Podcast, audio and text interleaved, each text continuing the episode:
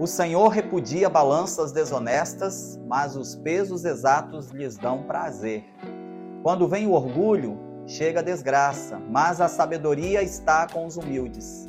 A integridade dos justos os guia, mas a falsidade dos infiéis os destrói. Provérbios 11, de 1 a 3. A gota de sabedoria de hoje está abordando três princípios que agradam a Deus: honestidade, humildade e integridade.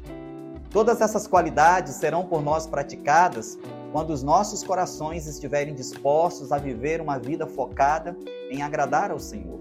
O problema é que, ainda que sejamos salvos e remidos em Cristo, a nossa natureza pecaminosa nos leva a adorarmos a nós mesmos. Isso trará enormes e desastrosas consequências, inclusive em nossos relacionamentos interpessoais, pois a desonestidade, o orgulho e a falsidade afetam diretamente tudo que tentamos construir ao longo da vida, seja um casamento, uma amizade ou até mesmo uma sociedade empresarial. Pare e pense. Qual é o seu maior desejo e objetivo na vida? O que você tem corrido atrás nesses últimos meses?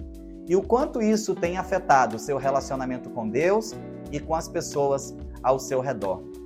Quando nos lembramos quem é o nosso Deus e o motivo para o qual fomos escolhidos a fazer parte do seu reino, percebemos que somos servos dele e assim teremos maior motivação para viver de modo agradável a ele, sendo honesto, humilde e íntegro de coração.